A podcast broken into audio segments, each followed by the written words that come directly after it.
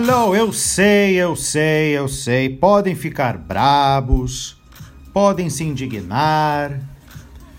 Depois desse longo hiato, acredito que uma semana, uma semana e meia, tá, duas semanas, eu sei. Duas semanas sem seu podcast. Eu devo confessar que eu tô um pouco frustrado porque eu gostaria de ter mais regularidade. No começo a ideia era fazer um por dia e era impossível. E eu meio que já comecei sabendo que o troço ia ser meio difícil. Mas insisti. Aí diminuí para duas ou três vezes por semana e aí vi que realmente não tem como. Então eu fiquei um tempão sem fazer porque eu empreendi em outras questões aqui, como vídeos, tinha algumas threads que eu precisava fazer. Mas estamos aí de volta, estamos aí de volta e vamos direto ao que precisa ser falado. Episódio do seu podcast do Dicas de Inglês de hoje a origem de oito palavras em inglês. Sim! Porque, né? Não apenas saber o significado das palavras, claro, é algo importante, mas também saber a sua origem, o porquê que elas se apresentam da maneira que a gente conhece hoje. Isso é igualmente interessante. Então, eu tenho aqui uma série de palavras cujos fundamentos ou origens vocês podem, vocês podem até surpreender. Por exemplo, a palavra berinjela em inglês, que muita gente conhece como eggplant, na Inglaterra, no Reino Unido, eh, se fala aubergine. Aubergine. Agora, engana-se quem pensa que o nome vem de alguma tia aubergine, que cultivava berinjela em sua fazenda no passado. Não. A origem do nome é menos fofa, digamos assim. Aubergine, acredite se quiser, vem do sânscrito antigo e significava, atenção senhoras e senhores, verdura contra gases ou verdura contra o pum, pois eles acreditavam que ela ajudava a evitar a criação de gases nos intestinos. Agora vejam vocês, né? Segunda palavra e sua origem, barbecue, que é churrasco. Ou tipo isso, né? Tá, mas por que tipo isso?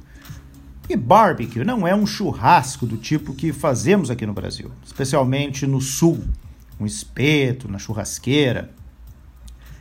Ele é basicamente como é que eu poderia dizer para vocês? Uh, ele, ele, ele é basicamente bifes de hambúrguer que são dispostos sobre uma grelha com alguns legumes ao lado, até milho, pimentão, enfim.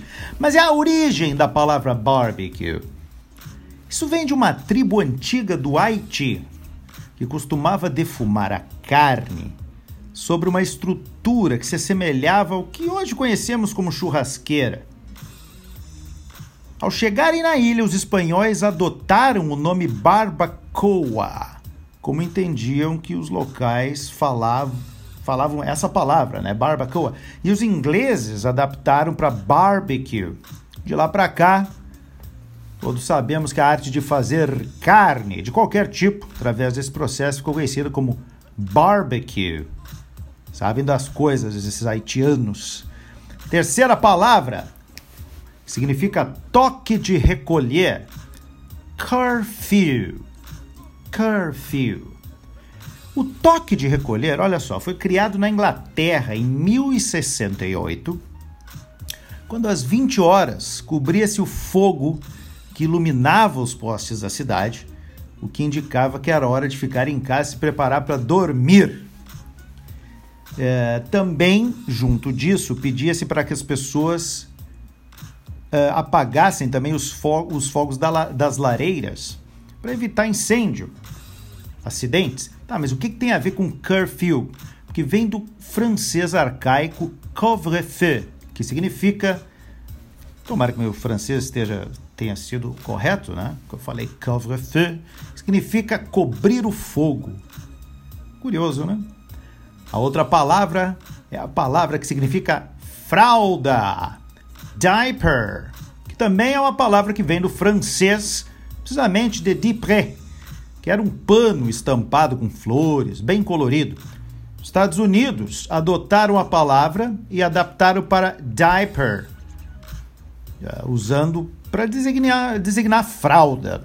Mas no Reino Unido não se diz diaper, mas nappy, N-A-P-P-Y, uma variação de napkin, guardanapo. Só que, que curioso, né? Quase um guardanapo, só que vai em extremidades diferentes.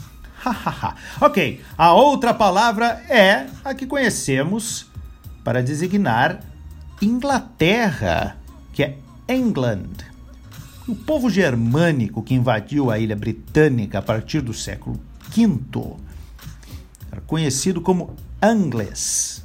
Então a Inglaterra vem de Anglesland ou Angusland, a terra dos Angles. Agora é importante lembrar que a Inglaterra não é toda a Grã-Bretanha, mas ela faz parte junto com a Escócia, o País de Gales, e o Reino Unido inclui-se mais a Irlanda do Norte. Próxima palavra é flabbergasted, que significa pasmo, boquiaberto, impressionado. Curiosa palavra, vem da junção das palavras flabby, frouxo, e gast, espantado. Então coloque essas duas palavras juntas e imagine a cara da pessoa, né? Não vai ser difícil de entender.